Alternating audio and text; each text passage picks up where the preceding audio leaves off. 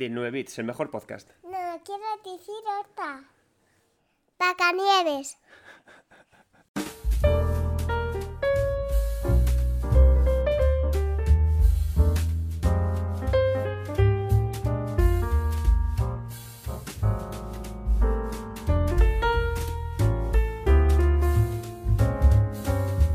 Seguro que, que os ha ocurrido muchas veces que habéis llegado a un videojuego con, en, su fecha de lanzamiento, eh, motivados por todo el ruido que ocurre en redes sociales, por esas ganas de estar siempre en la actualidad, pero por esa prisa, por esa tensión, por esa energía que hay a vuestro alrededor, pues quizás el juego no os ha entrado bien.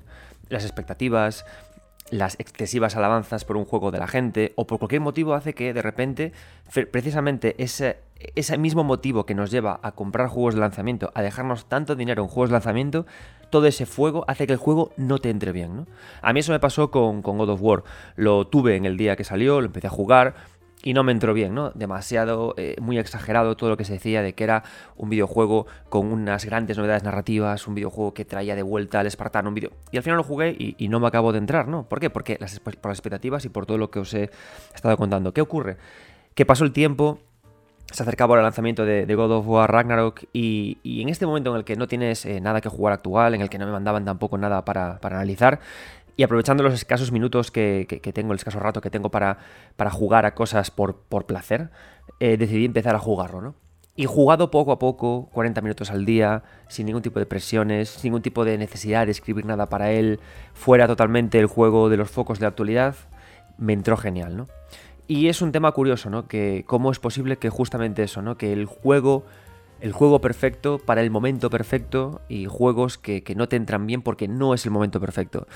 Y precisamente para celebrar ese momento perfecto, ese haber podido jugarlo despacio, suave, tranquilo, para celebrar todo eso es por lo que eh, hoy hacemos un especial de God of War de 2018 para hablar sobre su narrativa, sobre sus personajes y sobre su simbolismo. Así nos prepararemos para el lanzamiento de God of War Ragnarok y celebraremos lo bonito que es jugar a juegos que podemos encontrar a 19 euros que podemos jugar despacio y sin la tensión de las redes sociales. Yo soy Adrián Suárez, esto es 9 bits y bienvenidos a vuestro ratito de jugar.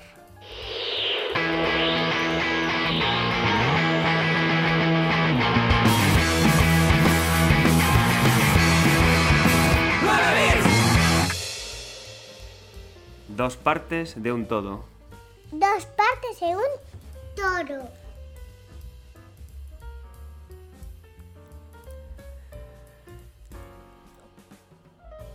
God of War es un título que tiene eh, muchos matices, muchos frentes sobre los que podemos hablar y muchos elementos que son, la verdad es que me parecen al final muy finos, bien realizados, sobre todo interesantes, ¿no? Una de las partes que, más me gustaron de- del videojuego cuando se habla del simbolismo del juego o de su construcción narrativa o de cómo se construye su mundo, ¿no? Su tono, es precisamente lo que son las dos partes de un todo. ¿Y a qué me refiero? Mirad, hay, una, hay muchos, muchas ideas ¿no? que son muy comunes cuando se trabaja con videojuegos. Resulta que los videojuegos tienen unas eh, necesidades especiales en cuanto a las historias que cuentan. Al final los videojuegos eh, no únicamente necesitan contar una historia, necesitan que la historia sea jugada. Entonces al final les hace falta pues contar con artificios, les hace falta contar con trucos, les hace falta contar con ideas que funcionen bien y que sean capaces de hacer una buena mezcla, una buena fusión entre lo que se cuenta y lo que se juega. Una de uno de esos trucos que son muy habituales son, de hecho, dos trucos muy habituales son dos que vemos eh, en God of War. Uno es la idea de la profecía y del personaje, en este caso la madre de la madre de Atreus, la, esposa de, de Kratos, la madre que a través de poder ver el futuro genera una serie de espacios de juego precisamente para su, para su familia, ¿no? Por eso Atreus todo el tiempo está diciendo lo de en plan, mamá parecía que sabía lo que íbamos a hacer, estas pruebas las está poniendo mamá, oh vaya, los gigantes parece que nos están haciendo jugar, ¿no? Esa idea es muy común, ¿no? Y no únicamente ocurre eh, en God of War, ocurre también, por ejemplo, en casi todos los Metal Gear, ¿no? Porque al final Kojima sabe fusionar también narrativa y, videojuegos, porque usa este truco de forma recurrente, un personaje que tiene un conocimiento superior a, todos los demás, Revolver Ocelot principalmente y también muchos más, y que le propone pruebas que tiene que jugar el, personaje que, que manejamos. ¿no? eso está también en God of War. Pero luego también hay otro tema que es muy habitual, que es la idea de, eh, de las dos partes de un todo. De justamente la idea de las dualidades, ¿no? La idea de eh, dos trozos separados que tienen que. necesitan completarse, ¿no? Como, como si hubiera un puzzle de únicamente dos piezas imantadas que necesitan completarse. Entonces, eso genera eh, el deseo de estas dos piezas de unirse, de superar cualquier tipo de dificultad que se le plantee e incluso de proponer juego cuando, cuando se hace, ¿no? Entonces, em, eso pasa, por ejemplo, eh, Kingdom Hearts está repleto de esta idea, ¿no? De las dos partes de un todo que se unen y que se separan y que por impulsos energéticos propios en Kingdom Hearts, por ejemplo, es porque te hablan de que eh, personas conectadas por el corazón tienen siempre, eh, saben dónde están, nunca están separadas, siempre acaban por juntarse. Ocurre esto. Pero en God of War lo aterrizan un poquito más, lo, llevan a un plano menos de, fliparse en un murero y hablan de padres e hijos. Entonces, las dos partes de un todo que vemos continuamente en God of War es precisamente eh, lo que ocurre entre un padre y un hijo. ¿no? ¿Qué ocurre con los padres y con los hijos? Que el, el hijo tiene, y esto lo vemos siempre muchas veces en ficción, ¿no? El hijo tiene la imperiosa necesidad de conseguir eh, el cariño del padre y el padre tiene la impresa necesidad de conseguir que el hijo le perdone porque nadie nos enseña a ser padres. ¿no? Entonces es algo que vemos recurrentemente, no importa que sean telefilmes, eh, series, videojuegos, pero siempre ocurre igual, ¿no? Eh, padre, perdóname por no ser un buen hijo, eh, hijo, perdóname por no ser un buen padre. Entonces la idea, una de las mejores ideas que tiene God of War es cómo trabaja estas ideas de dos partes de un todo en base a la paternidad y ya no únicamente por la paternidad que encontramos entre Kratos y, y Atreus, ¿no? Encontramos tres formas de explicarnos estas dos partes de un todo. Encontramos la tensión de Baldur con, su madre, Ah, bueno, por supuesto. Vamos a dejar una cosa clara. Y esto ya que quede en general, todo lo que es podcast 9 bits, el formato regular, que hacemos ahora, spoilers a tope. ¿Vale? Spoilers, si no habéis jugado a God of War, hacedlo y luego escuchad este programa porque el videojuego es mejor que este programa y luego venid a disfrutarlo. Dicho lo cual, tenemos tres vías de explicar las dos partes de un todo, ¿no? Una de ellas, la principal, es la de Kratos y Atreus, pero luego nos encontramos también con otra, ¿no? Con la de Baldur y la bruja Freya y su madre, ¿no? La, ex esposa de Odín. Y también la de eh, Thor con sus dos hijos, que honestamente parecen los hijos de dos tontos muy tontos. Hola, colega, te voy a reventar el cráneo. No, te lo reviento yo primero. Y la idea es que todo el pulso del juego funciona entre esas dos ideas y complementada por supuesto por las dos partes de un todo que forman los dos hermanos herreros, los dos hermanos enanos herreros. ¿no? Entonces al, principio el juego parece que está muy guiado a, explicar, a contextualizar la paternidad de, de Kratos, ¿no? la dureza de ser padre, la dureza de ser hijo, pero en realidad al final el juego cuando empiezas a ver toda la cosmología que tiene de personajes, te das cuenta de que, y es algo que dice Atreus casi al final del juego, ¿no? Que es mejor trabajar en equipo, unirnos, comprendernos. ¿Y qué ocurre? Que en el videojuego, eh, en God of War, acaban bien los personajes que consiguen comprender las debilidades de los otros, ¿no? En el caso de los, de los dos enanos, que me parecen personajes que funcionan muy bien, porque son dos personajes que mm, funcionan como desahogo cómico, funcionan bien como entes que explican el, lore del mundo y a la vez funcionan bien como personajes que explican el tono del juego, ¿no? Son estos personajes que no es que sean omniscientes, como, como puede, puede, ser ese Revolver Ocelot en Metal Gear, sino que son personajes que están siempre ahí, son personajes con, constancia, que te ayudan, te explican y trabajan mucho con la idea de explicar a través eh, del humor, ¿no? Por ejemplo, en el caso de los enanos es muy chulo cuando, cuando ellos te explican o sea, la forma que tienen de explicar por qué están en todas partes, ¿no? Cuando tú vas avanzando por el mundo de juego, descubres que el enano, el enano aparece siempre en cualquier esquina. Esta idea, que es muy de buonero de Resident Evil 4, lo divertido es que aquí te explican, le dan una explicación de lore. Te dicen que ellos tienen una habilidad para poder transitar de forma invisible entre reinos y que eso les permite tanto conseguir cualquier tipo de material como aparecer siempre ante Kratos y Atreus cuando lo necesiten para generar comercio, ¿no? Esta, esta idea funciona muy bien porque juega o sea, coge una cosa fundamental en el videojuego que necesitamos, ¿no? En el videojuego necesitamos que los héroes tengan siempre un lugar de descanso para recuperar fuerzas, curarse y mejorar sus armas, ¿no? Recoger el premio de los esfuerzos, lo tenemos, pero a la vez es muy, eh, muy sabia Santa Mónica porque usa ese vacío, ¿no? Esa gran pregunta que se hace el jugador de ¿por qué este personaje está aquí? La respuesta normal sería because it's a video game, you know, es un videojuego, eh, tira para adelante. Pero aquí, al contrario, aquí dicen, espera, podemos usar este limbo que es habitual en el videojuego para introducir una pequeña pieza de argumento, de narración, de contextualización del, lore, más bien, ¿no? Y te lo cuentan, ¿no?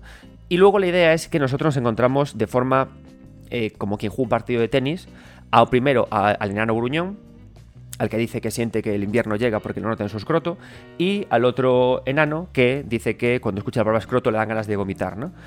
Entonces también funciona muy bien por eso, porque además de ser personajes constantes que te contextualizan todo el mundo de juego, son, a través del humor, como el, estandarte más claro de lo que el juego te quiere contar, ¿no? Como dos totales opuestos, como dos totales eh, entes separados por su forma de ser, pero unidos por eh, la familia, por los lazos, por el amor, por el cariño, tienen que volver a unirse, ¿no? Y es muy interesante cuando acaba el propio videojuego y de repente estos dos enanos vuelven a juntarse, el videojuego te cuenta de que cuando te has separado de alguien y vuelves a juntarte, no vuelve a ser todo igual a como estabas antes, sino que es distinto, ¿no? Cuando los dos enanos vuelven a juntar sus dos runas, cuando vuelven a unir las dos partes suyas en un todo, de repente te das cuenta de que dicen que su runa es diferente, ¿no? Y te dicen, ahora es mejor. Porque eso es importante que lo entendamos, ¿no? Ocurre un poco cuando llegamos con el coronavirus y hablaban de la normalidad y luego decían, no, no, no hay normalidad, ¿no?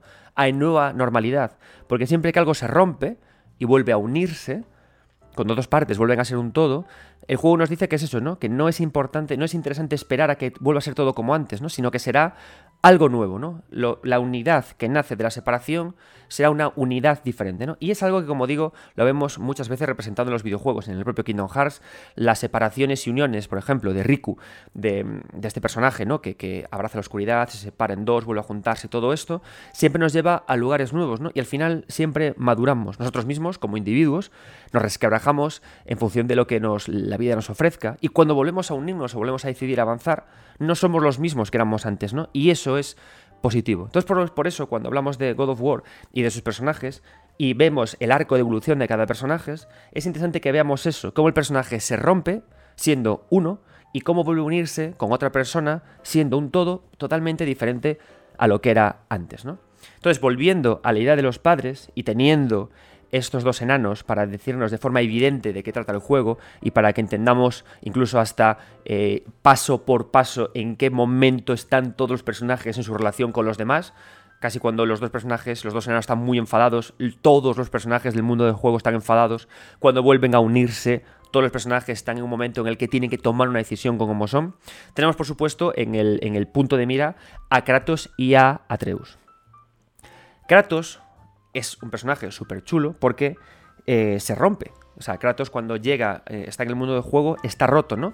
Y como un jarrón que se rompe, es complicado que él mismo eh, entienda la composición que tenía, ¿no? él es. Él se ve a sí mismo como piezas tiradas, como fragmentos de algo tirado en el piso, y le, le, va a costar todo un videojuego ser capaz de recomponerlas para poder explicarle a su hijo qué tipo de jarrón era, ¿no? Qué tipo de personaje era. Y a la vez ocurre lo mismo con Atreus. También es un personaje que está roto. Roto porque no conoce su pasado, roto porque no encuentra su lugar como hijo, roto porque el, eje de su vida, su madre, se ha roto y se ha muerto y tiene que volver a, ir a por él.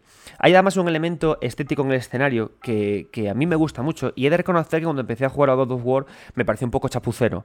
En God of War todo consiste en que al final tenemos que coger las cenizas de la madre y llevarlas a una montaña. Cuando llegamos a la parte elevada de esta montaña, más elevada de esta montaña, descubrimos, gracias a uno de los mejores personajes del mundo, Mimir, te quiero, te hago un hijo, eres la leche, descubrimos gracias a este personaje que esa no es la montaña más alta del mundo, sino, sino que tenemos que irnos a Jotunheim, la tierra de los gigantes, y ahí sí que está el pico más alto, ¿no? Entonces incluso eh, a través de esta idea, ¿no? que al final puede parecer como que quieres tirar las cosas del juego, se vuelve a reforzar la idea de la dualidad de las dos partes, ¿no? La montaña humana, la montaña divina. Dos partes que hay que, hay que subir a las dos para poder alcanzar esa madurez, ¿no? Ese completarse.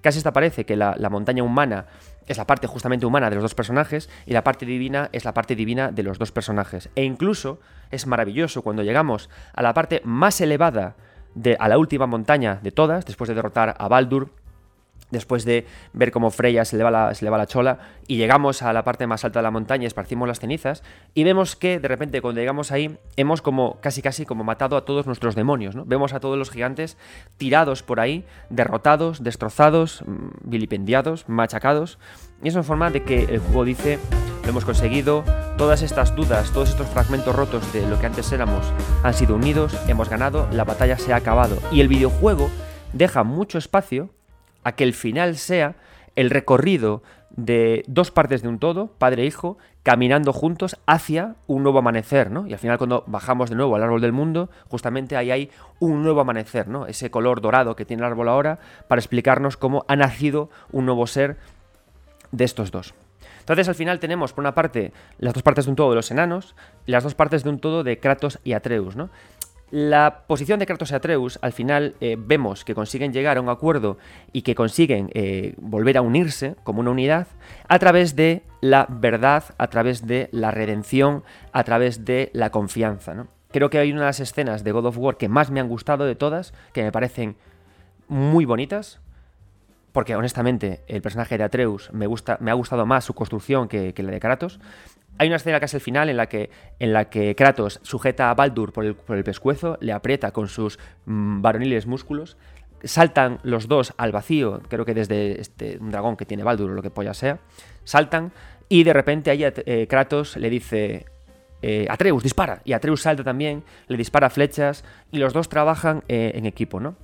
Y aquí funciona también muy bien algo a través de la, de la jugabilidad, ¿no? que toda la, experiencia y lo que vamos mejorando del personaje de Atreus sirve para que nosotros lo veamos crecer y que como padres, como el jugador, siendo tomando el papel de Kratos, es como que le enseñamos a través de las habilidades que le ayudamos a desbloquear. Entonces, a través de eso, ¿no? De la verdad, de la confianza y de todo es cómo se consigue, como el juego nos dice, que se consiguen eh, ser las dos partes de un todo, como los enanos fueron capaces de reconocer las debilidades del otro, aceptarlas como tal y seguir adelante, ¿no? El videojuego, por lo tanto, nos propone otras dos formas de entender cómo dos partes nunca volverán a ser un todo, como es lo que ocurre con Baldur y con Freya, ¿no? Típica relación de Daddy Issues, de problemas con Papi, ¿no? Marvel, todo, todo la filmografía de Marvel está cimentada en la relación entre Baldur y Freya. Papá, ¿por qué me diste estos poderes y yo no los quería? Pero hijo, lo hice porque era lo mejor para ti. Pues matémonos. Bueno, eso, eso es Marvel. Yo lo resumo todo, todo Marvel eh, en, en esta frase, ¿no? Y entonces, ¿cómo descubrimos que dos partes nunca pueden ser un todo? Cuando no son capaces de reconocer que son justamente dos partes de un todo. Freya, egoístamente, maldice a Baldur para que tenga mucho más poder y, lo, y es algo que Baldur no quería, lo cual los lleva todo al conflicto y a eh, decisiones egoístas, ¿no? ¿Qué ocurre? ¿Qué es lo peor que podemos, creo, hacer como padres? Pensar que los hijos son de nuestra propiedad y que no tienen un margen y un espacio para poder desarrollarse como ellos mismos, tomar decisiones, opinar e incluso sufrir, ¿no? Al final la relación entre Baldur y Freya, esa típica relación de sobreprotección y de yo creía que era lo mejor para ti, pero hijo mío, por favor, no te, no te piques con el muérdago porque eso ya destroza todo mi poder. es una relación de este estilo.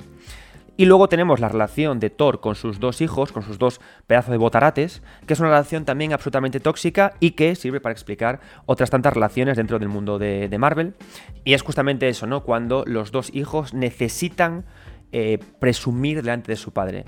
Freya necesita presumir delante de su hijo, buscar el perdón. Los dos hijos de Thor necesitan buscar el perdón de su padre. Son al final dos relaciones tóxicas que, en las que hay una eh, autoridad, un poder en relación entre Kratos y Atreus, no, al contrario, lo que Kratos tiene que hacer poco a poco es cederle poder a Atreus, es enseñarle, es llevarle de la mano y cuando los poderes de los dos se equilibran, ya son de nuevo dos partes de un todo, como son los enanos, ¿no?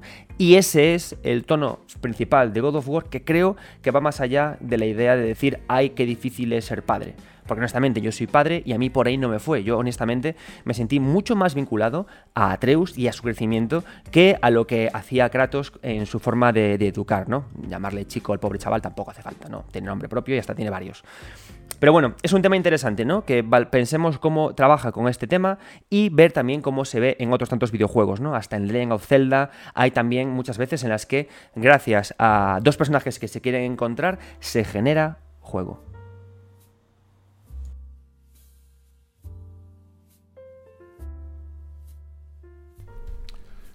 ¿Qué pasa, gente? ¿Cómo estáis? Me ha pedido Adrián que hable sobre of War, sobre el of War de 2018. Y bueno, si Adrián me pide que hable de Babsy, yo pierdo el culo para hablar de Babsy, ¿de acuerdo? Pero, pero, pero God of War me parece un título especialmente interesante porque mm, creo que admite análisis subyacentes a la mera experimentación jugable y narrativa en los que no siempre se repara. ¿Por qué digo esto? Seguro que Adrián va a traer a un montón de gente, a desarrolladores y a gente que sabe un montón sobre narrativa, sobre diseño de mapas y van a hablar de cosas estupendas, ¿no? Como la relación de Kratos y Atreus, como el uso del hacha, como no sé, mil, mil movidas. Yo no sé tanto como toda la gente que va a traer. Yo, yo soy, era un vulgar crítico y ahora dirijo un medio, ¿de acuerdo? Con lo cual no sé tanto como toda esa gente. Pero sí que creo que puedo aportar una lectura ahora que estoy al otro lado de la barrera. Qué asco me dan los símiles taurinos. ahora que estoy al otro lado, ah, tengo una visión más global, ¿no? La de mi pasado como crítico, todavía hago alguna crítica puntual, pero es muy puntual.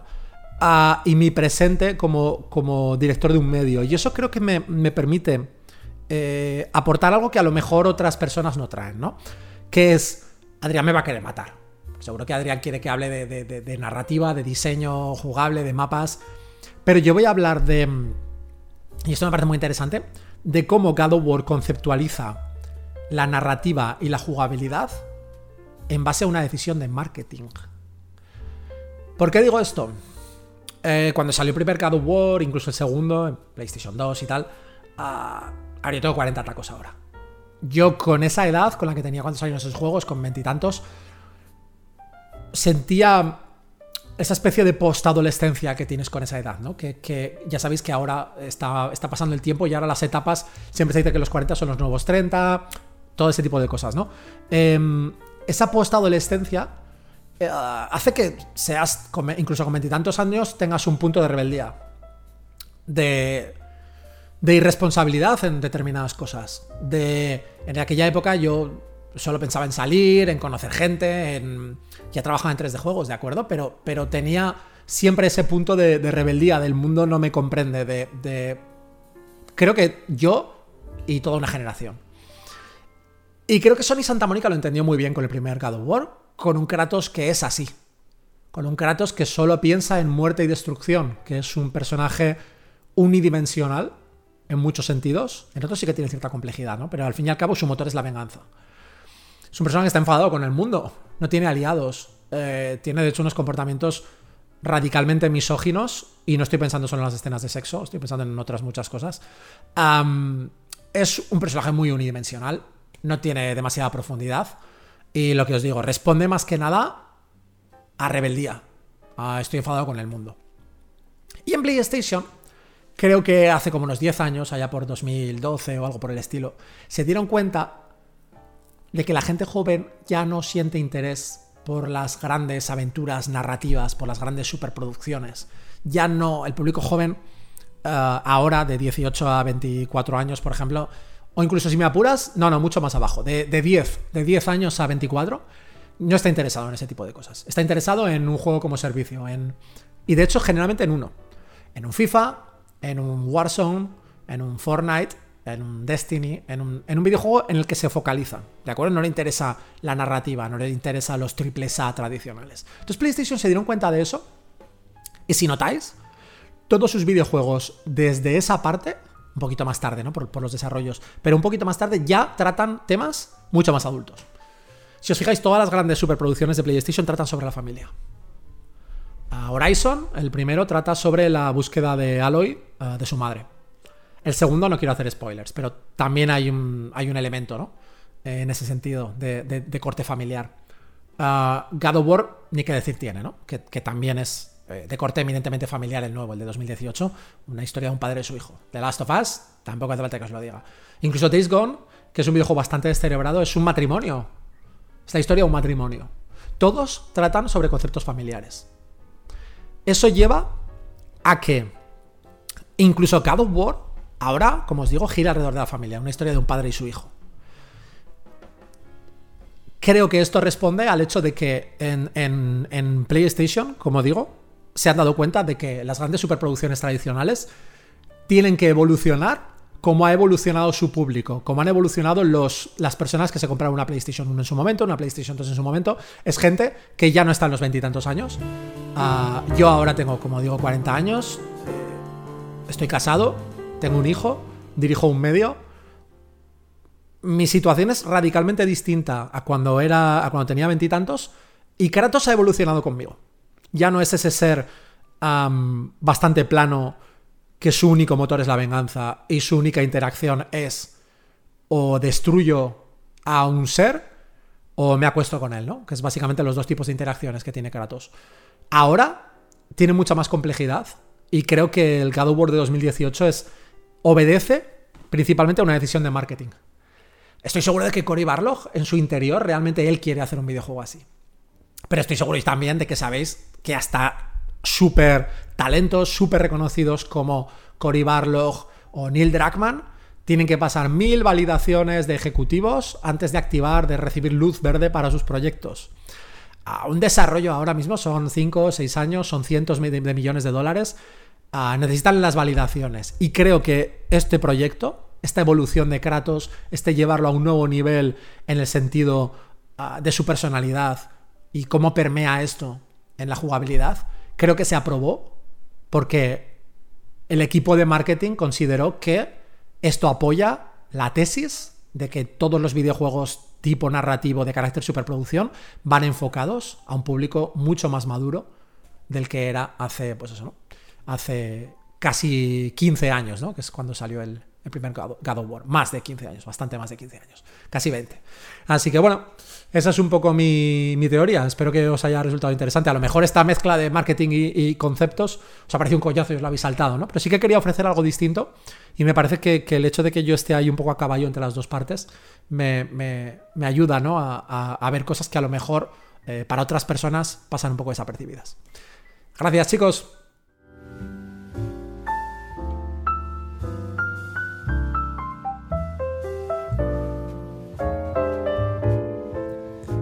Muchas gracias, Álvaro Castellano, jefe, eh, mi jefe en 3D Juegos, el Head of Webedia Gaming, como pone siempre en su firma cuando me manda contenido.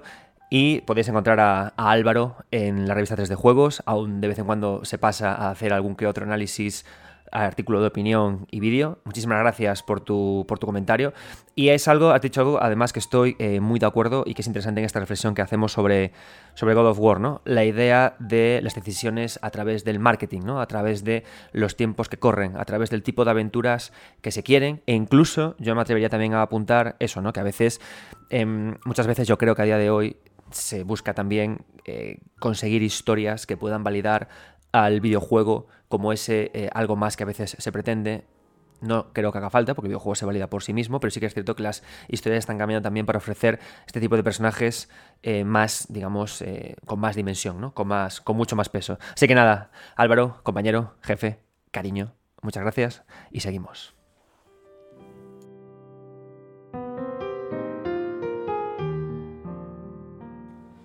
Paseando por el agua. Paseando por el agua.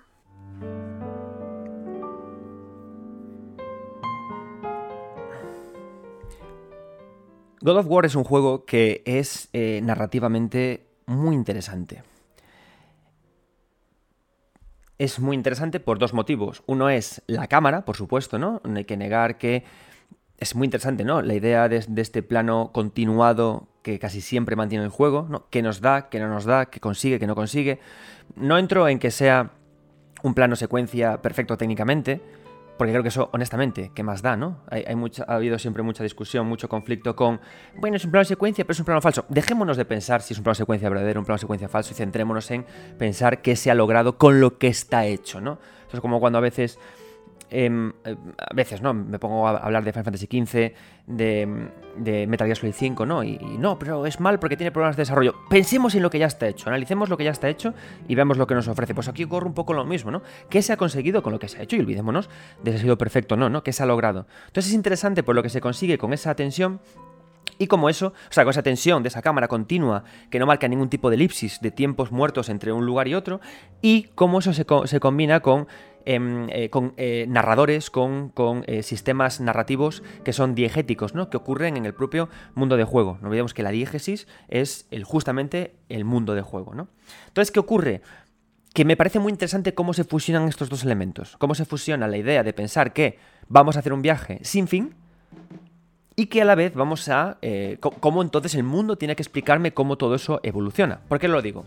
Mira, si estamos en un videojuego tradicional, como puede ser por ejemplo Super Mario, Super Mario Bros., y nosotros jugamos Super Mario Bros. ¿Qué ocurre? Que antes de empezar a jugar vamos a tener siempre avisadores antediegéticos, es decir, avisadores eh, auxil- auxi- auxiliadores narrativos que se encuentran entre la diégesis, es decir, el mundo de juego, y la extradiégesis, donde estamos nosotros, ¿no? Es decir, tú vas al, al primer mundo y te pone mundo 1-1, mundo 1-2, mundo 1-3. Ah, perfecto, como jugador sé exactamente cómo evoluciono, por dónde voy y además tengo, tengo eh, anotaciones como el contador de monedas que me ayuda a, entender mi evolución en, el propio, la propia fase en la que estoy, el tiempo que me, el marcador de tiempo que me ayuda a entender cuánto me falta por llegar al final de la pantalla y estos son todo, digamos eso, ¿no? Elementos eh, antediegéticos que me ayudan a construir narración, ¿no? A entender cómo genero en el mundo cambios de estado, cómo paso de estar en el punto A al punto B, ¿no?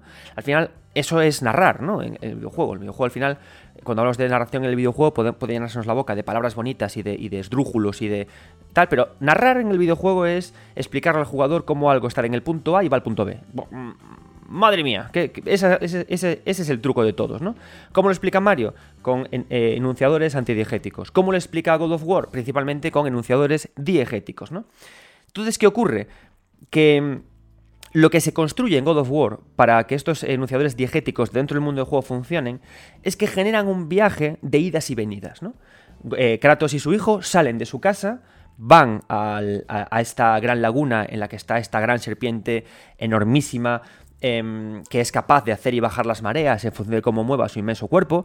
Hay en el centro un templo eh, en el que hay muchas puertas interconectadas que llevan, por supuesto, a otros mundos.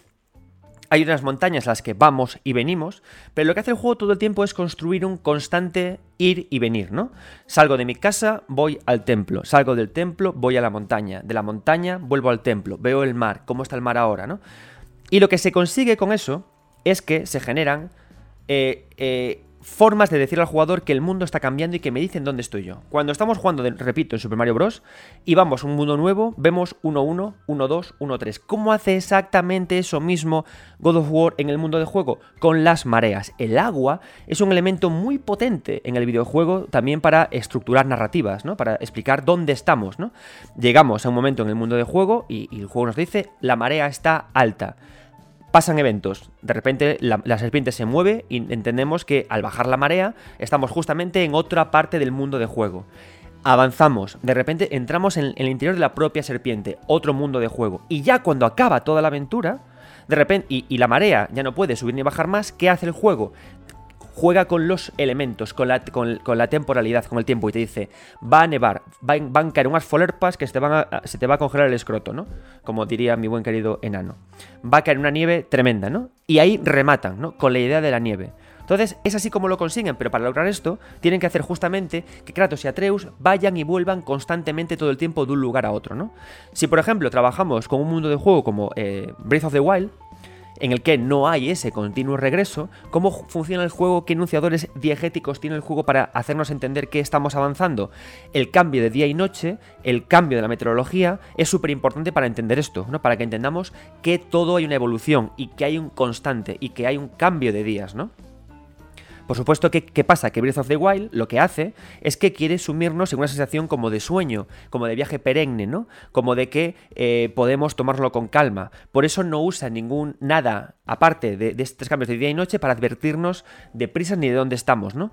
Usa también, por ejemplo, las bestias sagradas para que cuando queramos ver en cualquier dirección veamos si les hemos dado caña o no. Y eso me permite saber conocer también mi evolución en el mundo de juego. Es decir, cuando trabajamos con mundos que quieren tener este punto de inmersión, es importante que introduzcamos elementos que diegéticamente me digan en qué momento de la, de la aventura estoy. Si estoy jugando un Super Mario Bros., tengo tranquilamente todos los avisadores antidiegéticos que yo quiera. Si estoy en juegos de, de esta índole, tengo que tener enunciadores principalmente diegéticos, ¿no? En Breath of the Wild, las bestias y los días. Una cosa me habla de mi evolución eh, eh, por la partida y otra de mi evolución como jugador en el viaje o en el caso de God of War, la idea de las mareas, ¿no? Por eso el hecho de que el juego nos haga ir y volver tantas veces por el mismo sitio no es baladí, no es una tontería, no, no, no, es necesario. Sobre todo porque es un compromiso al que el juego llega cuando trabajamos sin elipses. ¿Qué es una elipse? Una elipse son los habituales fundidos en negro, ¿no? Cuando de repente se quiere eh, dar un salto temporal, lo que se hace es que se hace un fundido en negro, es una elipse, y de repente ocurre algo mucho más tarde, ¿no? Por ejemplo, en God of War hay elipsis. Cuando eh, al final del juego regresamos a casa, nos tumbamos en la, en la cama y de repente pone unos cuantos años después y luego salimos de la casa y aparece Thor eh, diciéndonos buenos días, chavales, aquí está el martillo que ha encargado por Globo, justo en ese momento, o sea, en ese tiempo en el que saltamos de presente a, futuro, es una elipsis, ¿no? ¿Qué ocurre? Que principalmente, fundamentalmente, God of War no quiere jugar con elipsis, ¿no? Entonces, ¿qué pasa? Que genera una tensión tal el juego, genera un viaje tal el juego, en el que si te das cuenta, estamos siempre avanzando, nunca paramos, nunca descansamos, nunca, nunca dejamos de quedarnos quietos, que cuesta mucho el juego le costaría mucho al juego estructurar de otra forma que no, o sea, sin, sin, usar este hub, que es el Palacio Central, le costaría mucho explicarnos cómo estaba avanzando toda la aventura, ¿no? Porque necesitamos que de alguna forma el jugador entienda que el tiempo avanza, que están haciendo cambios en el mundo. Entonces, ¿cómo hace? Volvemos de nuevo ni otra vez al templo y provocamos alteraciones, en este caso, en las mareas, ¿no? que es lo que hace que sea tan cómodo jugar, jugar con esto. Por ejemplo, otro juego, en, por ejemplo, en Bloodborne, ¿cómo se trabaja con el. cómo se trabaja con los. con los. con lo diegético para explicar esto?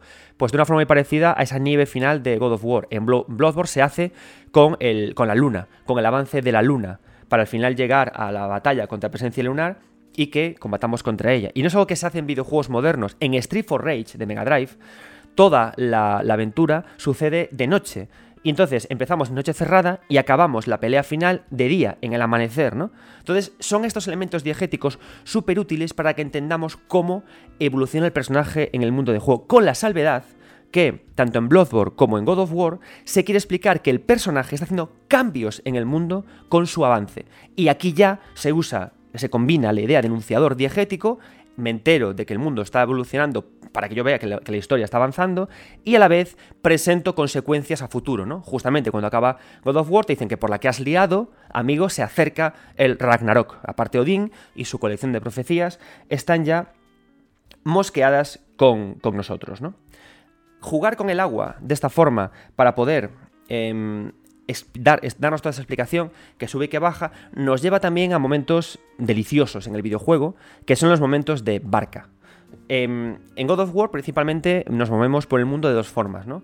Caminando y en barca. Yo honestamente, y aquí lo digo ya y me quito la careta, a mí God of War me ha funcionado muy bien como Walking Simulator. Y diréis, eres imbécil. Y yo, y, yo, diré, pues, pues puede que sí, no os voy a engañar, yo aquí no soy más listo que nadie. Pero me ha funcionado muy bien como Walking Simulator. Honestamente, las escenas de combate no, no me gustaron demasiado. No, me sobraron bastante. Lo que más me gustó del juego era caminar, ver cómo las dos partes de los todos del mundo se iban uniendo, se iban resquebrajando, y moverme por, por el agua, ¿no? El poder meterme en una barca por el agua, ese agua que sube y que baja, me hace entender dos cosas. Uno, me hace entender más las consecuencias que yo genero en el mundo. Con lo cual, poder hacer que el propio personaje se meta de lleno en ese elemento de narración y de evolución hace que se sienta mucho más. ¿Y qué pasa? Que precisamente por eso yo creo que el juego decidió acabar con esta nieve, esta nieve que disfruto mucho cuando voy volviendo a mi casa al final del juego andando, porque veo cómo el mundo ha cambiado, ¿no? Entonces de esa forma también me permite al final del juego meterme de lleno en ese mismo enunciador diegético que me sirve para poder entender la narración. Y la gracia es eso, ¿no? Que el juego funciona muy bien eso, como Walking Simulator, como juego de pasear, porque tiene muy buenos paseos por varias cosas, ¿no? Uno, por el potencial gráfico. Es decir, eh, no hay nada más maravilloso en un Walking Simulator que el, que el camino que hacemos sea disfrutable, lo cual se hace a través de las conversaciones. Pero luego también que al llegar a los sitios disfrutemos de lo que vemos, ¿no? Y eso God of War lo hace muy bien. Uno, con la serpiente del mundo, es un placer encontrársela, sobre todo si jugáis el juego en Play 5 y disfrutáis de lo goloso que son los 800.000 corrochón con K, ¿no? Esos 4K o los que sean, yo de técnica, técnicas hace poquito. Pero llegar a Serpiente del Mundo es sorprendente, llegar a la tortuga en la que vive Freya es sorprendente, y luego también es sorprendente también como eh, el impasse que genera mi personaje favorito del juego, que es Mimir. Resulta que uniendo lo que decíamos antes, las dos partes de un todo, con este caminar, hay un momento que es muy importante, que es justamente cuando llegamos a la, cima de la primera de las montañas, ¿no? Cuando llegamos a la cima de la primera de las montañas, en Midgar, que podemos poner entre muchas comillas como el mundo humano, es como que los dos personajes, Kratos y Atreus, llegan como un límite de su relación, ¿no? De quiénes son ellos, de quién es Atreus. Atreus ya empieza a descubrir que no es un humano, que es un dios. Entonces, la historia tiene que trascender. El propio Kratos, además, como padre, no da más de sí. Y es un momento muy interesante porque Mimir aparece justamente en ese momento en el que un padre necesita ayuda. Cuando un padre tiene que acudir a un abuelo a preguntarle qué hago, a un amigo a preguntarle qué puedo hacer. Y de repente es cuando nos encontramos justamente con Mimir, este personaje condenado por Odín a estar anclado siempre a un árbol, a este personaje que es abiertamente sabio, ¿no? De nuevo se introduce este nuevo personaje omnisciente, ¿no? Tienes que analizar siempre esto, ¿no? ¿Qué personajes siempre aparecen en los videojuegos que tienen esa omnisciencia? ¿Por qué? Porque me hacen falta que me guíen al jugador. Necesitamos en God of War, para que God of War funcione, a Freya, para que me hable de Odín y de los dioses. Necesitamos siempre también a Mimir para que me hable también de lo que hay, porque si no la historia no avanzaría. Si estamos todo el tiempo rodeados de personajes ignorantes, los personajes no avanzan y perderíamos además mucho tiempo en que tuvieran que averiguar cosas, ¿no? Por ejemplo, volviendo a Bloodborne, en Bloodborne no hay personajes omniscientes, lo que nos lleva a un relato muy obtuso y muy fragmentado y a un ritmo muy distinto al de God of War al meter a personajes omniscientes, no solo consigo esta idea de que Kratos, como padre, necesita ayuda, necesita el auxilio de alguien para poder eh, conseguir que las dos partes vuelvan a ser un todo, sino que además le meto ritmo al relato, ¿no? De repente llega alguien y te dice, no, colega, estamos en la montaña, hay que ir a otra, ¿no? Y también esto me dice una cosa también que es muy interesante. Cuando los padres em, pecan de, no, querer entender, de, creer que saben toda la verdad, Freya y Thor la estropean todo. Cuando el padre Kratos humildemente y honestamente reconoce que la tarea de ser padre es una tarea difícil, una tarea para la que no nadie está preparado, sino que poco a poco vas aprendiendo con humildad y honestidad, ahí es cuando de repente Kratos acierta, cuando reconoce sus errores, ¿no? Una lección que aprendemos de Kratos y también de Bluey, la mejor serie de Disney Plus, en la que aprendemos a respetarnos y a querernos con el ejemplo de nuestros queridos amigos los perros. Bien, entonces, en el momento que nos encontramos con Mimir y nos lo ponemos atado al cinto, de repente se produce un impasse en la narración. Y, de y ¿Qué ocurre? Que nos viajamos al mundo de los dioses y tenemos en todo momento a una cabeza, a un elemento diegético, diegético de nuevo, que es capaz de darme toda la información que me hace falta para poder irme a la otra parte del juego, a la parte divina, a la parte en la que Kratos reconocerá su pasado, porque sin reconocer los errores es difícil volver a ser parte de un todo, en la que Atreus tendrá que enfrentarse a quién es él también, porque los hijos también tienen que enfrentarse a, a quiénes son para poder entender a los padres, los hijos también tienen, tenemos tarea para poder eh, luchar contra ello, y luego finalmente eh, enfrentarse ellos dos mismos a las dos, las dos tipologías de paternidad que el juego presenta, descubrir su misma forma de paternidad y avanzar juntos hacia, hacia la luz, ¿no? Hacia, bueno, hacia la luz, hacia la nieve, hacia, hacia ese futuro eh, Ragnarok, ¿no? Y todo esto funciona muy bien, por supuesto, con la idea de plano secuencia, por la tensión que genera, por el ritmo que me obliga a llevar, porque me obliga a volver una y otra vez y me obliga todo el tiempo a tener la vista pendiente, pendiente, pendiente de los cambios que hay en el mundo para entender en el punto en el que estoy de la aventura. Si hubiera cortes, si hubiera diferencia de fases, si hubiera diferencias por capítulos, no tendría tanta fuerza la idea de que las mareas cambiaran o de que la meteorología cambiara, ¿no? Por supuesto, eh, esta eh, predisposición de la cámara, esta idea de la cámara, no solo afecta a esto, ¿no? No, solamente obliga a contar con estos narradores diegéticos y no únicamente favorece el, este, esta idea de Walking Simulator que está tan incrustada en God of War, ¿no? Este caminar por fases de padre inmaduro, pide ayuda, Mimir me lo pongo y luego me enfrento a los otros tipos de paternidad para llegar a una conclusión. También, por supuesto, ayuda mucho a entender el combate.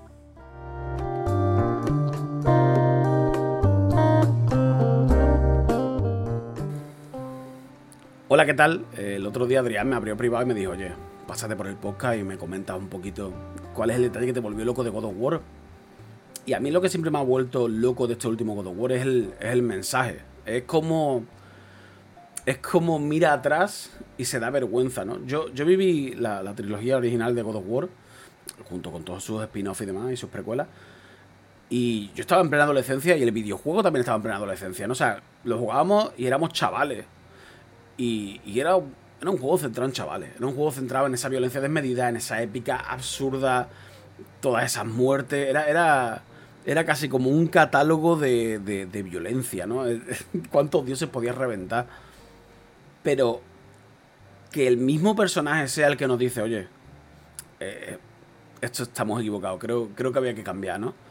Es lo que más me fascina. Kratos, Kratos es un personaje que, representaba la brutalidad, que representaba la, hombría ¿no? más tóxica, y ahora es un padre.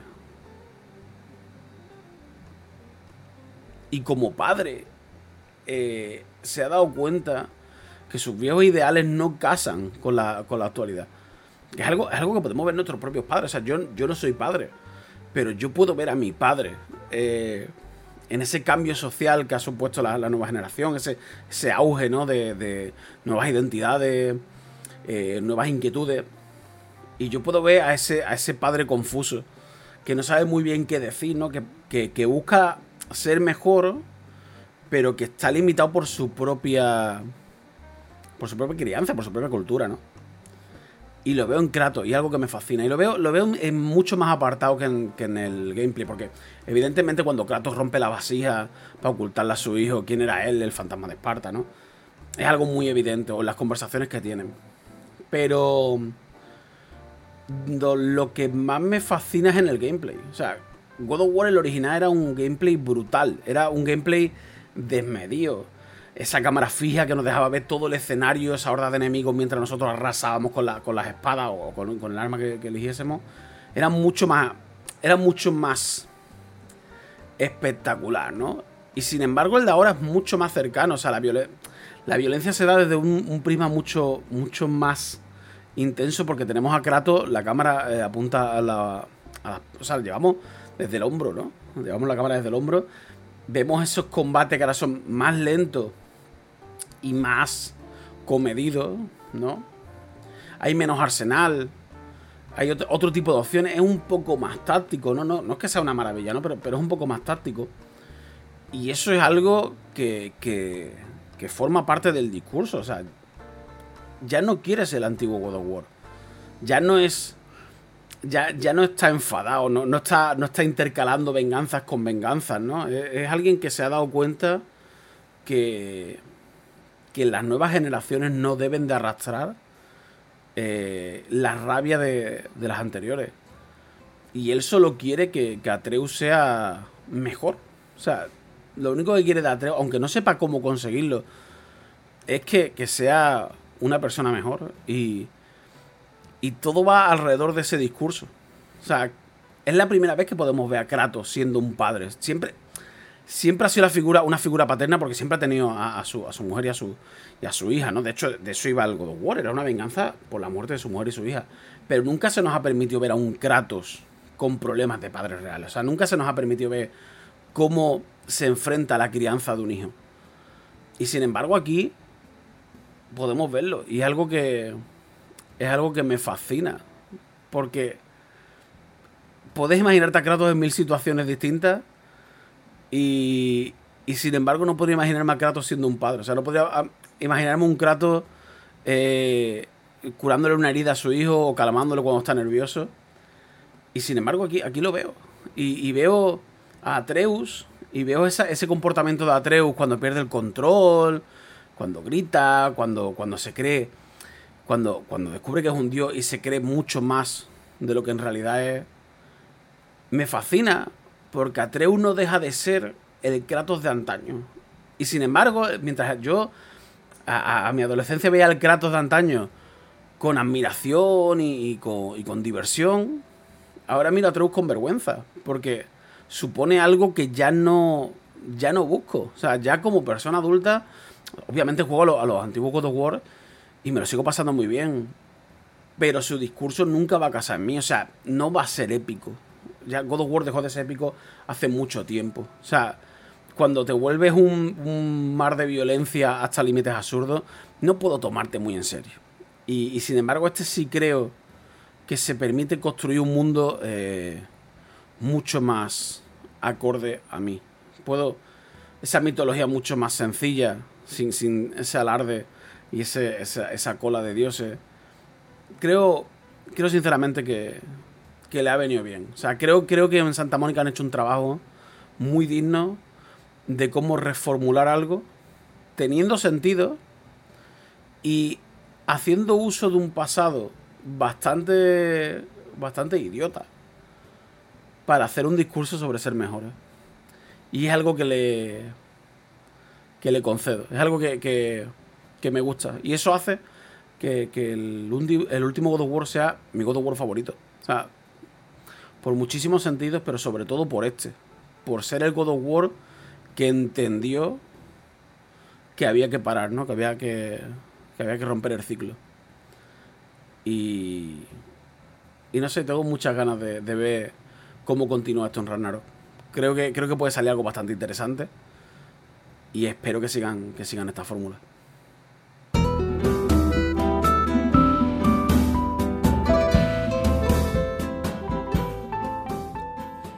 Muchas gracias, Enrique Gil. Tenéis a Enrique en, bueno, seguro que ya todos lo conocéis, es el mítico reseña, reseñas cortas, el poderoso, la poderosa mano que arroja juegos para analizar en el mantel y también, por favor, cuando busquéis a Enrique Gil y a su canal su, de Twitch, de su canal de, YouTube de, de, reseñas cortas. No dejéis de mirar también sus reflexiones en las que hace análisis también profundos y sesudos sobre distintas cuestiones eh, muy interesantes. Si os gusta Nier, si os gusta Kingdom Hearts incluso, tenéis a, a Enrique para daros eh, un gran contenido. Como el que nos acaba de dar reflexionando sobre la propia evolución de Kratos y algo que me ha gustado mucho que ha dicho, lo de que Kratos solo quiere que Atreus sea feliz.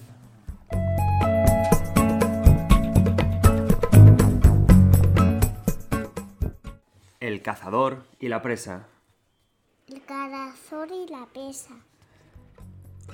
Uno de los, de los aspectos eh, de God of War que, en mi opinión, están menos cuidados, sobran más o están menos trabajados, o quizás que no los comprendí, no los supe comprender yo bien, ¿eh? Ojo, que eso también puede ser. Aquí muchas veces no olvidemos que esto es un podcast en el que yo doy mi opinión, pero no es al final más que eso, que mi opinión o que mis análisis personales hacia, hacia una cuestión, ¿no? Pero me, el combate de God of War como tal, he de reconocer que únicamente eh, me funcionó contra las Valkyrias. Creo que hay un aspecto fundamental del combate de God of War que es interesante, que es su contundencia. Hay una cosa que es súper chula y súper interesante, que es que eh, la mitad de la pantalla, en especial en el combate, suele estar siempre ocupada por toda la espalda de Kratos, y Kratos ocupa casi la mitad de la pantalla, ¿no?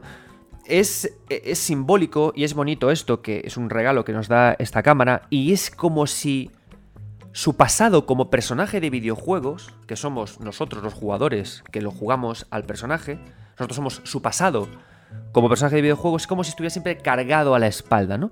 Y viéramos todo el tiempo esa espalda, esa espalda en la que va cargada la losa de todos los juegos que, ha tenido que, vivir, ¿no? Y nosotros estamos, estamos ahí, ¿no? Cargando esa espalda, machacándolo y, y, y, yendo con él, ¿no? Pero hay una cosa que me gusta mucho, además de esta paja mental tan hermosa a la que os tengo acostumbrados, y algunos diréis hashtag sobre análisis, yo os diré, pues por supuesto, amigos, sobre analizar está, está más rico que comer con los dedos me gusta mucho el contraste que existe entre la rotundidad de Kratos, ese personaje que apenas salta, que cuando corre parece que hasta le cuesta mover esa masa de músculos que compone su cuerpo. Me gusta mucho ver a este personaje en contraste con la tremenda agilidad que tiene Atreus, ¿no? Me hace gracia porque cuando Kratos pelea es una montaña que se mueve, ¿no? Y cuando Atreus aparece atacando es como una pequeña avispa, ¿no? Como un avispón que está por ahí tiqui tiqui tiqui tiqui tiqui tiqui tiqui, ¿no? Golpeando con su puñalcito y con sus y con su arquito, ¿no? Y ver cómo poco a poco esta agilidad, eh, que, que, al final parece una fragilidad al principio de la aventura,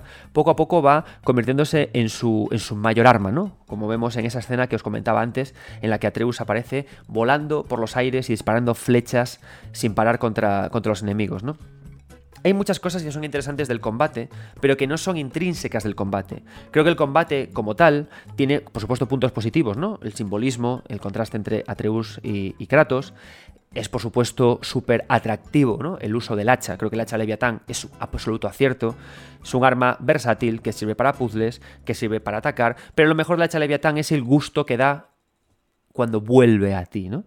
Es interesante cómo se, en juegos como God of War o juegos como Vanquish se introducen eh, acciones que son como no útiles, ¿no? Echas el pity, que el hacha vuelva a tu mano, y cómo se trabaja de forma que te dé como un buen hasta entre muchas, entre muchas comillas, un buen gusto háptico, ¿no? Un buen gusto de sensación, de game feel. Que recibes el hacha en la mano, tarda en llegar, el tarda en llegar un tiempo relacionado con a dónde la lanzaste, se escucha un sonido que se acerca, el, hay un sonido guay del cuero sujetado por la mano eh, callosa de Kratos, la sujeta y sobre todo que además extiende el brazo así, extiende el brazo para recogerla mientras sigue realizando acciones, ¿no? Entonces al final el combate tiene esta idea buena, ¿no? El hacha de Betán es, es, fantástica. Ver cómo le llamamos la espalda, el gustito que da cogerla y quitarla de la empuñadura, e incluso también cuando recogemos las espadas del caos y pegamos con ellas, ¿no? El hecho de que Kratos sea una mole eh, tan grande de personaje, un personaje tan, tocho, además le da, la, le da la sensación de que de que es casi casi como un, tanque, ¿no? Si estuviéramos jugando a un, a un, juego cualquiera, ¿no? Kratos sería un tanque. Puede ser un DPS, pero yo creo que sería un tanque, ¿no? Entonces, ¿qué pasa? Que cuando toca con las Valkyrias hacer parries, ¡joa! Funciona genial, ¿no? ¿Por qué? Muchas veces yo cuando juego a juegos como Timesia o Steel Rising, ¿no? incluso me pasó con Bulong, ¿no? estos eh, Souls-like que van hacia un lado o hacia otro en su fórmula para hacer la suya, tiene el problema de que, por lo que sea, por la cámara, por el escenario, no soy capaz de percibir exactamente bien dónde va el parry. Con las Valkyrias y con Kratos, el parry es fácil de clavar, en principio, eh, además de por los avisadores que hay antidiegéticos, estos colores amarillos que salen, porque eh, la cámara deja perfectamente a la vista el impacto cuando se va a producir, va un timing muy bien ajustado y contraatacas por ahí, ¿no? Pero luego tiene muchos otros problemas, ¿no? Esta decisión de este, este combate. Funcionan muy mal los combates contra muchos enemigos, ¿no? Cuando, cuando hay personajes que te vienen por detrás funcionan mal. Contra personajes excesivamente ágiles, el combate no es del todo rico. Tenemos, por supuesto, a Treus para apoyarnos, pero notamos muchas, muchas imperfecciones, ¿no? Luego también hay alguna que otra, algún que otro problemilla en la narración. Hay veces eh, que, que, Kratos se muestra muy poderoso en el combate, pero luego estamos jugando en, en la parte de puzzles y Kratos no le da la gana saltar lugares concretos a los que debería poder llegar tiene muchas cositas en el combate que yo espero que pulan para, para Ragnarok, ¿no? Pero sí que tiene, por supuesto, esta relación tan interesante entre cómo los dos personajes, eh, Kratos y Atreus, se reconocen en la batalla, como uno es grande y el otro es muy pequeño, ¿no? Como em, en todo momento, gracias a través de jugar al combate, eh, queda muy explícito y muy explicado que Kratos podría recorrer en cualquier momento a la violencia para educar a Atreus sin tanta paciencia, ¿no? Porque nos, lo vemos grande, lo vemos fuerte, agresivo, ¿no? Y, vemos como cualquier personaje puede coger, cualquier enemigo puede coger a Atreus e intentar matarlo y a nosotros nos toca ir a, ir a salvarlo, ¿no? Entonces se consigue potenciar mucho esa relación. Luego también otra cosa que comenté antes. Em, a mí personalmente me aburrió mucho tener que estar continuamente cogiendo puntos de experiencia e, y yéndome al menú a ajustar, eh, a conseguir habilidades nuevas. Os aseguro que yo no, me paré ni un segundo en molestarme, en entender eh, cómo se hacían combos demasiado elevados, demasiado largos, demasiado locos, con las distintas habilidades que yo bloqueaba. Yo mientras saber dónde estaba mi, mi queridísimo parry y un par de maniobras que eran especialmente útiles, yo ya apañaba, ¿no? Iba para adelante. ¿Por qué? Porque es como que el juego no lo pide, ¿no? El juego pide más que casi que Kratos sea una mole que te da una hostia con la mano abierta y te deja ya temblando, ¿no? No necesito que cuando doy la hostia pueda también mover sus dedicos para hacer ataques extra. Entonces, es una parte que me costó mucho, ¿no? Lo hacía casi porque el juego no paraba de hacerme brillitos y colores para decirme, colega, chorbo, pavo, neno, em, amiguete, vete al menú a, subir de nivel y, y, hacer más cosas, ¿no? Pero lo que sí que me gustó es eso que comentaba también antes en el podcast, que me daba a mí la potestad de poder decidir qué le quería yo entrenar a Atreus, ¿no? Cómo quería yo formarlo. Y me parece una cosa muy interesante el hecho de que manejemos a un personaje que es un maestro y que a través del reparto de putos de experiencia estemos entrenando al alumno en concreto, ¿no? Es decir, es como que Atreus consigue experiencia en cosas, peleando, peleando, peleando, y yo luego como Kratos las, se las reparto, ¿no? Y lo educo de una forma o de otra. ¿Qué pasa? Que creo que es una idea que yo mismo, como decía antes, ¿no? La he incluso sobreanal- sobreanalizado o la he visto además, porque hay cosas que, que- que no funcionan, ¿no? Por ejemplo, ¿qué ocurre al final del juego? Que lo aprendemos absolutamente todo, ¿no? O sea, no hay nada que nos quede por aprender.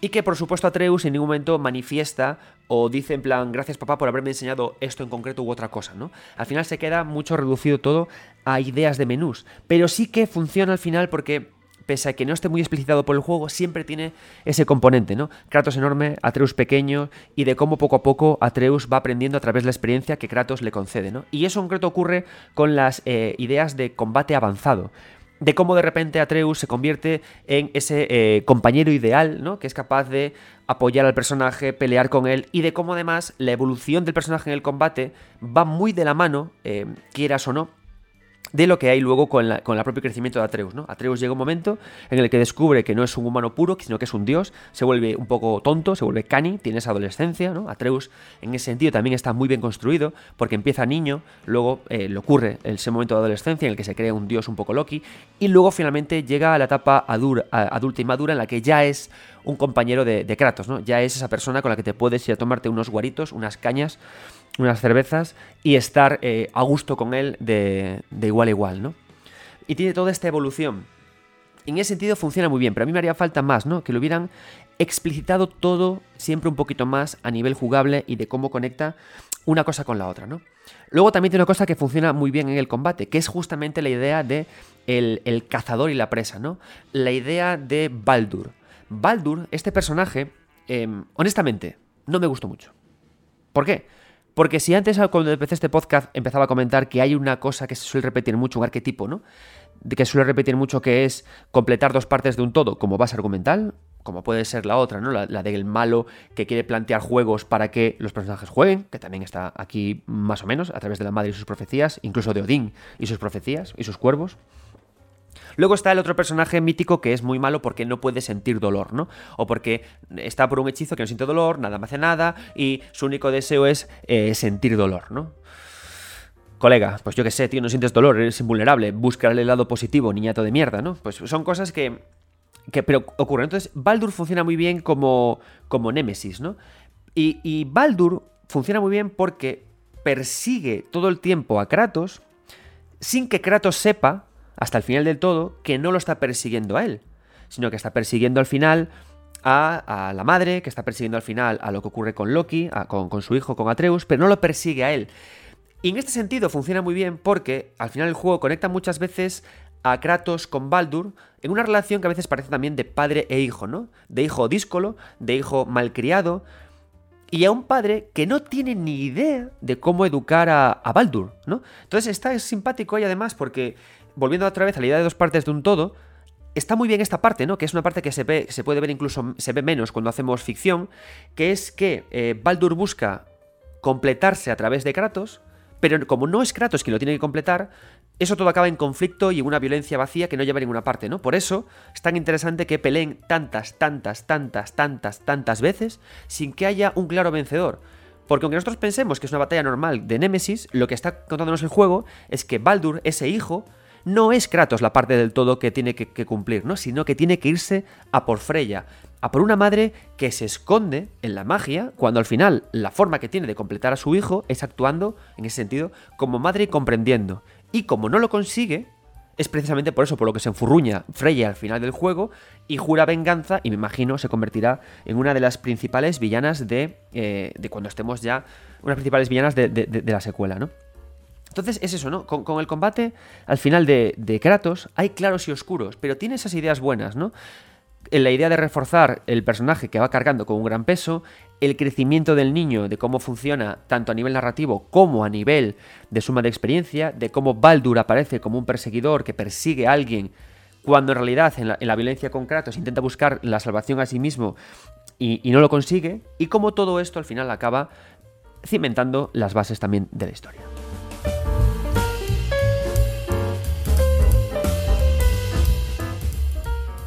Volviendo a casa. Uy, amiga, amiga. Volviendo a casa. Volviendo a casa. Muy bien. Como veis, God of War es un título muy interesante, como hablaba, a nivel simbólico, a nivel narrativo, ¿no? Hemos visto también, hemos visto para empezar, eh, creo que es importante, ¿no? Cada vez lo veo más cuando analizo juegos, cuando, cuando me pongo a hablaros, hablaros de juegos, ¿no? Que me parece que antes de construir la propia historia en un videojuego, la propia narrativa incluso en el videojuego, es importante buscar eh, el tema, ¿no? El tema en el que va con el que vas a construir una narración que tenga historia y a la vez permita juego, ¿no? Dos partes que se completan, un malo que fomenta el juego, un misterio, ¿no? Hace falta siempre eso, ¿no? Cómo eso al final genera personajes que se encuentran y que provoca peleas que tienen que funcionar también a nivel de tono final, ¿no? Como al final em, llegamos a conclusiones de la aventura que, eh, digamos, que se cimientan en lo que hemos construido con ese tono. Y de cómo cuando usamos este tipo de cámaras tan concretas que está usando, obtenemos beneficios, ¿no? Ver todo el tiempo la espalda del personaje, generar una tensión y una inmersión que me exige confiar en enunciadores narrativos diegéticos y que me obligan incluso a tener que regresar una y otra vez a los mismos puntos para poder eh, apreciar esa narración, ¿no? Y cómo es muy importante que aquí nos, abracemos, nos, quedemos con elementos de la climatología y el agua, ¿no? La tan socorrida agua que sube y que baja, cuando no tenemos un reloj o algo que, que nos pueda apoyar. Y luego también es muy importante, ¿no? Que que podemos pensar, lo que decíamos con la parte más jugable del juego, ¿no? Que podemos pensar que a veces los menús, la experiencia, los colores y los puntos pueden desvirtuar la inmersión en el juego, pero si conseguimos que el crecimiento de los personajes a nivel narrativo vaya de la mano del crecimiento de los personajes también a nivel de presentación y a nivel sobre todo jugable de puntos de experiencia y, todo confluya bien, aunque al principio del juego tengamos esta ruptura de la inmersión, es cierto que somos capaces de recuperarla eh, rápido, ¿no? E incluso, antes decía que puede ser un problema que lo aprendamos eh, todo, eh, que, los árboles de habilidades no se quede nada por cubrir, también puede representarse o entenderse como un momento de madurez, ¿no? De llegué a la cima, llegué a lo máximo de todo lo que podía ser en este momento. Y eso hace que funcione muy bien. Hay otra idea, además de todas estas, que quiero traer hasta a este programa y que me ha encantado. La idea de volviendo a casa. Me encanta, adoro cómo se vuelve a casa una y otra vez eh, en God of War. El personaje vuelve a ella para antes de enterrar a su mujer el personaje vuelve a ella después de darle por el culo a Baldur para encontrarse con su hijo. El personaje vuelve a ella cuando tiene que coger las espadas del caos. Y vuelve a ella otra vez cuando la misión está completa. La idea es que eh, vuelve a casa siendo siempre un personaje muy diferente. Y siempre con la idea de volver al hogar, de construir el hogar, ¿no? Me gusta mucho esa idea del guerrero que va a trabajar fuera y que cuando regresa a casa busca un descanso que sabe que es tenso, porque al día siguiente tiene que, volver a trabajar, ¿no? Y ocurre, eh, además tiene algo interesante, la casa de God of War, porque eh, a medida que volvemos y volvemos, para que el personaje crezca, tiene que buscar en las profundidades de la misma casa. Pero el tejado de la casa poco a poco se va desmoronando y descubriéndose más a medida que el juego avanza. ¿A qué me refiero? Cuando viene, por ejemplo, Baldur, le pide eh, Atreus que se esconda dentro de la casa. Se produce una pelea que destroza la casa, ¿no? Que es como que poco a poco, a través de la violencia, a través de, la necesidad de completarse, de, cumplir con los deseos de unos y de otros, de, atender al deseo de ir a, una montaña u otra, de viajar entre los reinos, es como que poco a poco se va rompiendo esa ilusión de ese hogar, ¿no? Es un hogar que al final se descubre como frágil, un lugar que será afectado por la nieve, un lugar afectado por la violencia, ¿no? Y lo que importa al final son las raíces del hogar, ¿no? La construcción del hogar. Atreus, ¿dónde se esconde? No se esconde en un altillo, ni se esconde en un baúl, no, no. Lo esconde en un sótano lo esconde en las raíces, ¿no? En la construcción de la propia casa. Y que aparte esto entronca mucho con la idea de las raíces del árbol del mundo que sostienen, de Yggdrasil, que sostiene a Midgar y a todos los reinos nórdicos, la importancia de las raíces, ¿no? De, que eso tiene que permanecer siempre estable y, defenderlo, ¿no? Aunque lo que lo superficial se arañe, siempre lo importante es lo, lo central, lo nuclear, ¿no? Como cuando cogemos a Atreus, lo rescatamos y nos vamos y hacemos mil cosas, ¿no? Llega un momento en el que Atreus lo, secuestran y tenemos que ir a, poder em, rescatarlo, ¿no?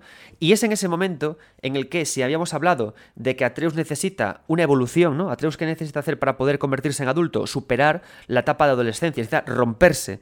¿Cómo se rompe Atreus para volver a querer ser el mismo una, parte completa, con la idea de que le dicen que es un dios, que es todopoderoso, pero que tiene que aterrizar ese poder, ¿no? Entonces ahí se rompe para volver a componerse. ¿Y cómo se tiene que romper Kratos para volver a componerse? Descubriendo que no tiene sentido ninguno que reniegue de su pasado, ¿no? Al final, por supuesto, el pasado de, Kratos, como nos contaba, eh, nos contaba también Enrique Gil, reseñas cortas, nos contaba también Álvaro Castellano, el, director de 3D Juegos, es un personaje que ahora es mucho más, tiene muchas más dimensiones, un personaje que ha crecido y que ha madurado.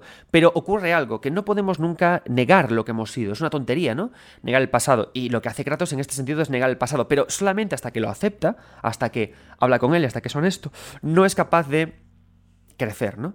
Es por eso muy interesante cómo en God of War se conecta con la idea de múltiple retorno que hacemos una y otra vez al palacio en el que el agua sube y baja, se conecta con la idea de volver al hogar, ¿no? Entonces, volvemos al hogar y se emplea la cámara esta cámara continua para no hacer ninguna elipsis y hacer como este camino de la vergüenza en la que todo se tiñe de rojo, en la que vamos por el río, en la que fluimos en dirección a nuestra casa, viendo las visiones de Zeus y de, y Atenea, ¿no? Y en la que Kratos piensa. Es un momento muy interesante y muy útil por varios motivos. Primero, el uso de nuevo del agua, ¿no? Del fluir del río esta idea que existe en la que, eh, que proviene del Tao, que no quiero decir que esto, por supuesto, hable nada taoísta, no me malinterpretéis, pero sí el hecho de que hemos de dejarnos fluir por la corriente. No tiene sentido que pongamos un férreo dique a algo que es natural, que es que nuestro hijo sepa quiénes somos. Debemos dejar que fluya, ¿no? ¿Qué pasa? Que decidir fluir muchas veces es muy doloroso, ¿no? A veces lo más doloroso es decidir activamente no hacer nada, y es lo que tiene que hacer Kratos. Y luego otra cosa que en lugar de bombardearnos con flashbacks, hacen algo muy interesante y es que recurren a esta idea que tenemos muy asentada de ver tanto combatir a Kratos y ver su espalda, ¿no? Nos muestran su espalda en primer plano y el juego nos impide girar la cámara lo suficiente como para verle la cara. Vemos su poderosa espalda, vemos todo lo que carga ahí, toda la violencia que carga ahí y que seguimos viendo cuando estamos en el combate. Y seguimos avanzando y la cámara se mantiene fija y la cámara genera tensión, porque al no cortarse, al no parar, al seguir, al obligarnos a mirar, al obligarnos a mirar, nos genera tensión, ¿no? Son ejercicios muy poderosos los, del plano parado, quieto, fijo, con reducción de interacción, en la que se genera tensión e incomodidad. Los conocemos de Evangelion, en la mítica escena del ascensor de esos tantísimos minutos, ¿no? Y también en Evangelion, cuando al final elevan sujeta a Kaoru, a Nagisa Kaoru con la mano, manejado por Shinji Elevan, y quiere matarlo, ¿no? Y, y, la cámara se para. La detención, la retirada de interacción, la retirada de agencia del jugador genera incomodidad. Y a veces pensamos que la incomodidad, la frustración o el aburrimiento son ideas que no son interesantes, pero aquí sí que lo son y lo pueden llegar a ser, ¿no? La idea de que no podamos hacer nada, de que tengamos que dejarnos fluir por el río, de que tengamos que dejarnos ser invadidos por nuestros recuerdos. ¿Y qué pasa cuando llegamos a la casa de, Kratos? Que volvemos a mirar a las raíces, ahí se esconden las espadas del caos que tenemos que sujetar en nuestras manos. Y este momento conecta muy bien cuando llegamos a Jotunheim y antes de esparcir con las cenizas de, de su madre, ¿qué hace Kratos? Se desnuda muestra las marcas que tiene y se reconcilia con el pasado. Y aquí me gusta mucho, por cierto, el detalle de humor de Atreus que le dice, papá, que deja de mirarte las pupas, qué, qué cosas para hacer, ¿no? Y Kratos como muy, muy emotivo, eh, ¿no? Ese, ese ese, plano en perfil de Kratos mirando al cielo, diciendo en plan, eh, ahora reconozco que vivía anclado, vivía eh, encadenado ¿no? a, mis a mi propio dolor, que ahora libero y me dejo fluir, ¿no? Pero que el hijo no comprende porque no es a veces tarea del hijo entender todos los demonios del padre, ¿no? Es el padre la responsabilidad que tiene de cargarse a su mochila y de avanzar con él hacia un futuro mejor, ¿no? Y educarle a que sea mejor que él, ¿no? Es muy bonito cuando Kratos le dice siempre, tú tienes que ser mejor que yo, ese reconocimiento. Y no mejor porque te dé poderes, los poderes cósmicos, ¿no? Sino porque voy a estar a tu lado, te voy a acompañar y lo vamos a, a conseguir interesante también en ese momento también cuando Atreus es el que sale hacia adelante, ¿no? Y por eso es tan interesante como es eso, ¿no? Volvemos a las raíces de la casa para sacar a Atreus, a nuestro hijo, que lo habíamos escondido ahí. Volvemos a las raíces de la casa para encontrar las espadas del caos. Y también, muy hermoso, cuando dejamos ya las cenizas esparcidas en nuestra casa, llega ese momento en el que volvemos, en el que la nieve nos ataca y ya volvemos los dos a casa, ¿no? Volvemos los dos a esa casa con un tejado hecho una birria, pero con dos camas de dos personas juntas y la conversación que tienen, ¿no? Un, acto precioso es comenzar God of War, ver esa parte y volver a ver el final en un vídeo, ¿no? Y ver cómo empieza Kratos con esa distancia, eh, chico, eh, chico, eh, chico, y cómo llegan allí y le dicen, descansa, y le dice el, le dice el eh, Atreus, ya su amigo, te llevo ventaja, jaja, vamos a dormir, ¿no? O de cómo cuando de repente llega Thor a la puerta en esta visión que tenemos del futuro y salen los dos para allí, ¿no? Y le dice, tiene una evolución muy positiva a los dos y de cómo los dos acaban convirtiéndose en, en un todo, ¿no? Y aparte podemos hacer incluso un contrapunto, una comparación con The Last of Us, En The Last of Us, los dos, no, eh, Joel y Ellie, no acaban convirtiéndose en un todo cuando acaba el juego, ¿no? Joel asume la responsabilidad de ser una isla y Ellie asume la responsabilidad de ser una isla. Por eso al final se desembocan los hechos tan nefastos en The Last of Us Parte 2. Mientras que aquí no, aquí sí que son honestos, aquí sí que son sinceros, aquí sí que completan su carga. Y de esa forma es como al final podemos llegar al final del juego siendo un equipo, ¿no? Y esta idea del continuo retorno al hogar, ¿no? E incluso la idea de que Baldur llama a su puerta y no le dejan entrar, de que luego Thor llama a su puerta y de que no le dejan entrar, ¿no? Porque para ganarse el derecho de un hogar, la familia tiene que estar estructurada, los errores no tienen que cometerse y no sirve de nada la violencia, porque a través de la violencia no entras en esa, no entras nunca en un hogar, no construyes hogar, ¿no? Ay, maravilloso.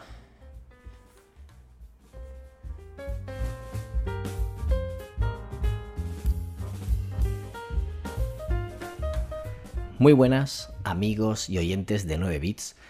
Yo soy David Bernat, Bernie del podcast Game Edge y soy también el fundador de la iniciativa Podgaming, esa agrupación de podcasts que nos hemos unido para hacer muchas cosas, muchas actividades, eh, muchas colaboraciones y eventos crossover que ya iréis viendo a lo largo del año en la podcastfera. Eh, Adrián me ha pedido que os mandara mi opinión sobre el God of War de 2018. Un juego que me gustó mucho y que me sorprendió gratamente. ¿Por qué? Pues porque los títulos anteriores, no llegué a completar ninguno, no eran 100% un juego de mi estilo. Eh, Hack and Slash mm, es la evolución de los beat'em Los beat'em sí que me gustaban mucho, pero los Hack and Slash no me han gustado tanto. Para mí eran juegos más vacíos, porque la jugabilidad era prácticamente siempre lo mismo, golpear, golpear, golpear y poco más. Pero en este juego, en este título de 2018, en este mm, reboot, cambia, cambia totalmente la perspectiva.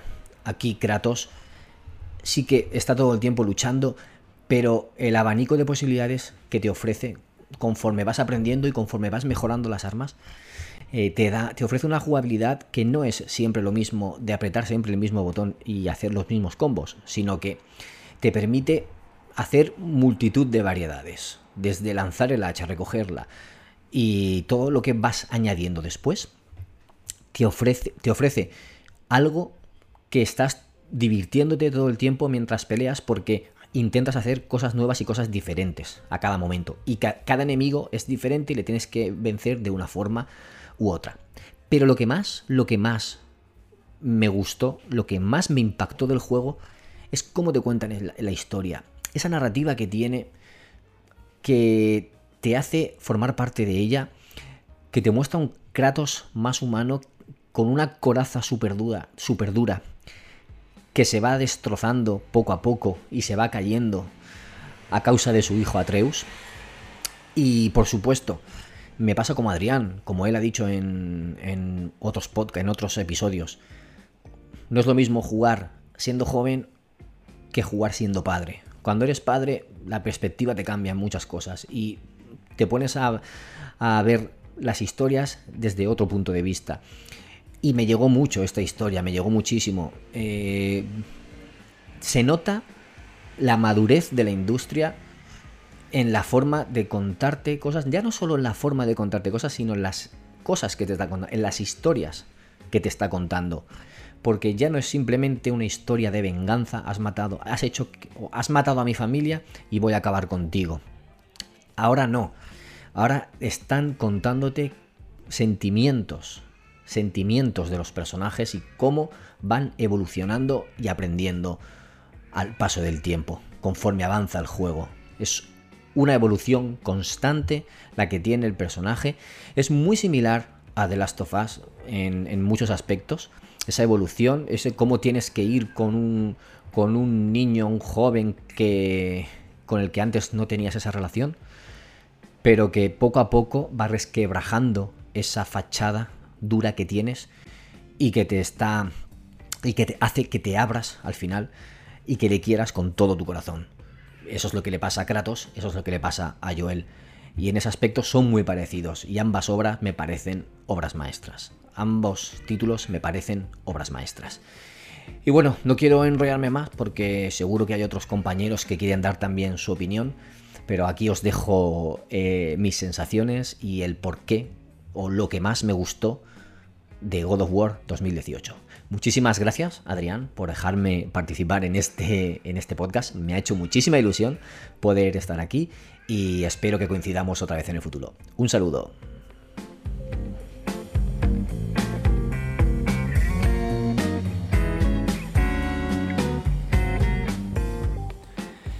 Muchas gracias, Bernie, por poner el punto final a este, a este programa. Ya veis que esto es lo bonito, ¿no? Al final de también contar con colaboradores y los distintos puntos de vista que se tienen también de, los personajes, ¿no? Como planteaba yo la idea de Joel y de, eh, y de Joel y de como la hace él, en comparación con la de Kratos y Atreus, ¿no? A mí no hay cosa que más me guste que hacer estos programas de, opinión y que cada uno eh, planteemos perspectivas diferentes, porque al final es lo más interesante. ¿no? Muchas gracias, Bernie, además de esto, de, ese, apunte, por, concluir y por los puntos claves de, de God of War, de porque es un juego tan entretenido y los motivos también por los que tenemos ganas de que llegue eh, God of War Ragnarok. Espero que os haya encantado este programa, además de los programas habituales que hago sobre, sobre narrativa y, de análisis concreto. Quiero traer también muchos más en los que hable de juegos concretos, iré avisando a través de mi, de mi Twitter y también de los canales que tengo de qué juegos son preparaos porque dentro de, unos meses todavía no que estoy jugando con él poco a poco llegará uno sobre eh, Pokémon Soul Silver. Haré por supuesto también un especial de Return to Monkey Island de toda, de toda la, trilogía porque eh, por supuesto, Day One, el Return to Monkey Island, es una aventura gráfica que me apasiona y quiero hablar de ella, ¿no? Pero no dejéis de contarme por redes sociales, de contarme por el canal o por comentarios qué juegos, qué sagas os gustaría que trajera al programa de esta manera. Por supuesto, las rejugaré, las que me parecen interesantes o, las que tenga algo que aportar. Por ejemplo, si me pedís que os traiga aquí un FIFA, olvidaos porque eh, pero si son juegos así interesantes que tengan cada narrativo y fuerza, por supuesto que lo traeré, ¿no? Ya me han pedido que haga una comparativa, mi querido Carlos Gallego de Guardador Rápido, me ha pedido que haga una comparativa entre Immortality y, y 13 Sentinels Rim. Me habéis hecho propuestas sobre juegos con laberintos, que esa es una que, sí que va a caer. Pero eh, aquí estamos, por supuesto, para que charlemos, para que dialoguemos y para traeros, en fin, un ratito especial para poder hablar sobre lo que más nos gusta sin odio y con mucho cariño. Yo soy Adrián Suárez, esto es 9 Bits y por favor, amigos, amigas, nunca, jamás, nunca dejéis de jugar.